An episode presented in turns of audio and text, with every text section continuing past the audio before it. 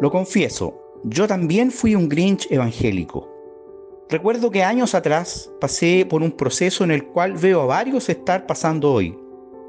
Producto de mis lecturas y mi ánimo de conocer más profundamente la historia del cristianismo, descubrí que el origen de la Navidad es pagano. Es ese momento en que crees haber descubierto la pólvora y te sientes defraudado porque nadie te dijo la verdad de un principio o te la contaron de otra forma. Recuerdo que en cierta ocasión se lo dije a mi padre y a la vez le manifesté que por ese motivo no asistiría al programa de Navidad en la iglesia donde él era el pastor. Me dijo que hasta cierto punto lo entendía, pero que no justificaba que no quisiera participar con los demás hermanos que se habían esmerado en preparar un programa navideño. Yo me mantuve tercamente en mi posición y no asistí. Todo por ese orgullo absurdo de creer que uno sabe algo que los demás ignoran y reconozcámoslo hidalgamente. Nos hace sentir a veces superiores al resto de los mortales que simplemente siguen a la masa y se dejan influenciar por los medios de comunicación masivos sin indagar mayormente en el origen de las cosas. Es cierto, la Navidad tiene muchos elementos de origen pagano, partiendo por la fecha, 25 de diciembre, el nacimiento del sol invicto, así como muchas otras culturas que celebran el solsticio de invierno en el hemisferio norte o de verano en el hemisferio sur. También lo relativo al árbol navideño, los adornos, los regalos, ni qué decir del viejo pascuero y la fiebre consumista que se vive por estos días. Efectivamente, ninguna de esas cosas tiene asidero en las escrituras. Pero si de atacar toda celebración de origen pagano enquistada en el cristianismo se tratara, tendríamos el uso de los templos como lugares de culto, Recordemos que los primeros cristianos se reunían preferentemente en sus casas o en las antiguas sinagogas, no tanto por motivos económicos, sino porque tenían la creencia de que Dios no habitaría más en templos hechos por mano de hombre, sino en el corazón del hombre, parafraseando a Isaías 66, 1, 2 y Hechos capítulo 7 versículos 49 y 50. Cuestión que les quedaría confirmada más aún con la destrucción del templo de Jerusalén en el año 70, predicha por el mismo Jesucristo en Mateo 24, versículos 1 y 2. No fue sino hasta bien entrado el siglo IV, cuando los cristianos empezaron a ocupar los antiguos templos paganos para sus cultos, tradición que se mantiene hasta hoy.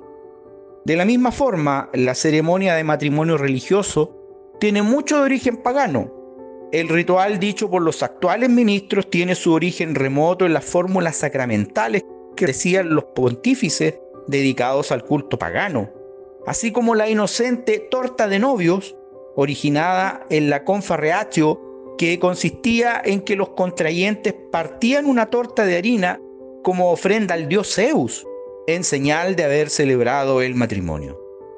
¿Qué haremos con todas estas costumbres enquistadas en el cristianismo? las echaremos al basurero porque tienen un origen pagano, para no contaminar nuestro culto a Dios? Si vamos a la escritura, nos encontramos con Pablo en el Areópago de Atenas diciendo, porque en él vivimos, nos movemos y somos. Hechos 17, 28. Frase originalmente dicha por el poeta griego Epiménides, que tenía un claro sentido panteísta, pero que el apóstol reinterpreta en un sentido cristiano. Luego agrega, porque linaje suyo somos, citando a Arato, otro poeta griego del siglo III a.C. ¿Cuál era la intención de Pablo al citar a estos poetas paganos? ¿Acaso quería entrar el mundo a la iglesia? ¿Quería contaminar su doctrina introduciendo elementos de la cultura pagana? De ninguna manera. La intención ahí era tomar elementos de la cultura receptora del mensaje, en este caso la griega, con el fin de hacer un puente con el mensaje del Evangelio dado originalmente en otro contexto cultural, el judío. De hecho, ¿te has preguntado por qué todo el Nuevo Testamento fue escrito originalmente en griego y no en hebreo o arameo, siendo Jesús y sus apóstoles todos judíos? Pues porque ellos entendieron que manteniendo el mensaje en su contexto cultural judío, difícilmente serían comprendidos por los gentiles. tanto así que tuvieron no pocas situaciones de conflicto, las que podemos leer en Hechos 15, por ejemplo, a propósito del concilio de Jerusalén, que dilucidó esta controversia entre judíos y griegos.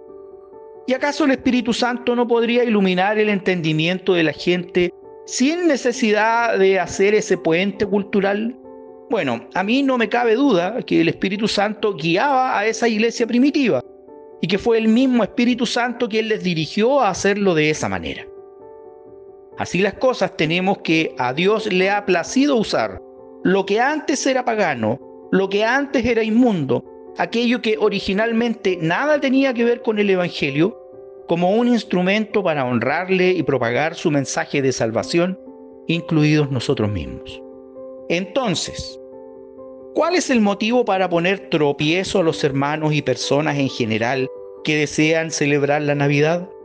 Colosenses 2, 16 y 17 dice, Por tanto, nadie os juzgue en comida o en bebida, o en cuanto a días de fiesta, luna nueva o días de reposo, todo lo cual es sombra de lo que ha de venir, pero el cuerpo es de Cristo. Fin de la cita.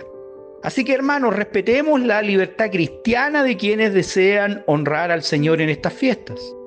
Hoy mi Padre ya no está entre nosotros y me arrepiento profundamente por no haber compartido esa Navidad con Él sin saber que sería una de las últimas en que podría contar con su presencia.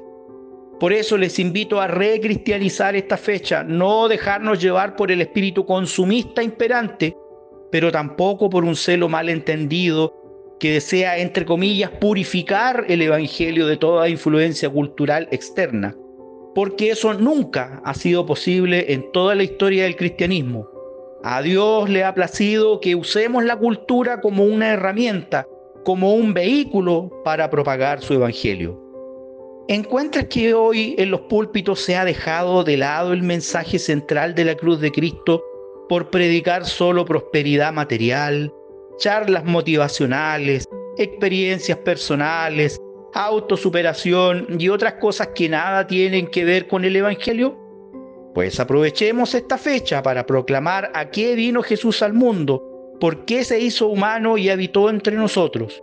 Y convirtamos esta fecha en que todos corren por hacer sus compras.